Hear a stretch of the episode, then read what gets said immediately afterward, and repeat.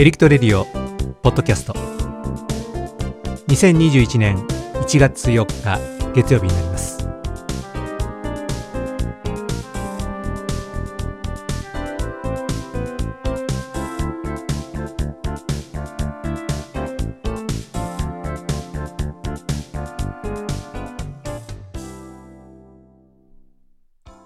今日はあの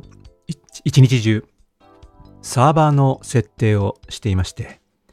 えー、何のサーバーかというと、えー、このエリクトレディオのブログサーバーですね。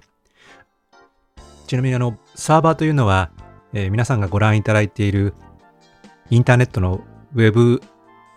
とかホームページですね。それをこう提供するために動いているコンピューターのことをサーバーと言っているんですけども、このサーバーってあの、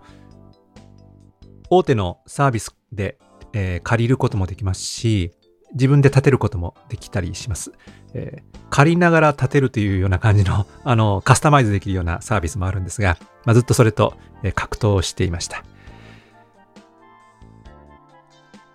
そもそも、エリクトレディオっていう、この、まあ、インターネット、これは今ポスト、ポッドキャストでお届けしているんですが、このポッドキャスト番組は、あの、もともとは実は、インターネットラジオ配信局としてスタートしています。2019年に、実は、あの、徳島で日本教育メディア学会という学会が開催されていたんですけども、その時の、大会に向けての、まあ、一つの余興といいますか、メディア実践をするために、自前でサーバーを立てて、制作環境、あと、プラットフォームを借りて配信をしてみようと。でそれをアーカイブするために、ポッドキャストもやっていこうという感じの、そういう教育をキーワードにしたインターネットラジオ配信局です。で、ちょっとしばらくあの、最初のうちは頑張ってたんですけど、しばらくちょっと寝かしていたところもあったんですが、今回、年が改まり、えー、改めて、ポッドキャストをメインとする形で再開しようということにしました。で、だいぶあの、ホームページとか、えー、いろんなサービスのこう環境を整えたやつをほっとほったらかしにしていたので、今回もう一度ちょっと見直しをして、えー、例えば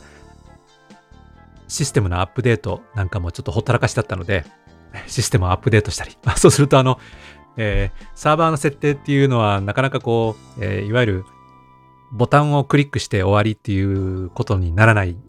部分があって、まあ、こうカタカタ命令を打って、まあ、正しければうまくいくんですけども、まあ、大概間違えたりとか、えー、勘違いをしていることがあるので、まあ、それでちょっと悪戦苦闘していたという感じです。ちなみにこのポッドキャストというメディアは、えー、2001年頃ですよね。Apple が iPod という音楽プレイヤーを、えー、製品化して、えー、市場で販売したのがっかけえー、で、まあ、こういう名前がついたと。えー、その iPod で聞くキャスト、まあ、番組みたいなもの、ようなものということで、ポッドキャストということですね。で、Apple はその時代からずっとポッドキャストの、まあ、あの、サービスはしてないっていうか、えー、ポッドキャストをこう、紹介する形のリスト。ディあの我々はディレクトリーというんですけど、あの、ポッドキャストディレクトリーというようなサービスをずっと続けていて、えー、まあ、その Apple のディレクトリー電話帳みたいなリストにこの番組を載せて、えー、みんなに聞いてもらうというのが、まあ、一つの形だったんですね。でそれがまあずっと続いているんですが、まあ、必ずしもあの、ポッドキャストのディレクトリーというのは、Apple だけがやってるわけじゃなくて、今はもう、えー、Google ももちろん、ポッドキャストのそういう番組リスト、ディレクトリっていうのを持ってますし、それから、えー、最近はあの Spotify というあの音楽配信、ストリーミングサービスがありますが、そこがあの、えっ、ー、と、大変ポッドキャストに力を入れていて、えー、実はあの、こういうポッドキャストを制作するためのサービス、アンカーというサービスがあるんですが、それを、えー、その Spotify という会社が買収をして、今、あの手元で、えー、運営しているという形です。このアンカーというのが大変あの便利にポッドキャストを制作したり、あとそこに番組を置いておくことができるので、この、え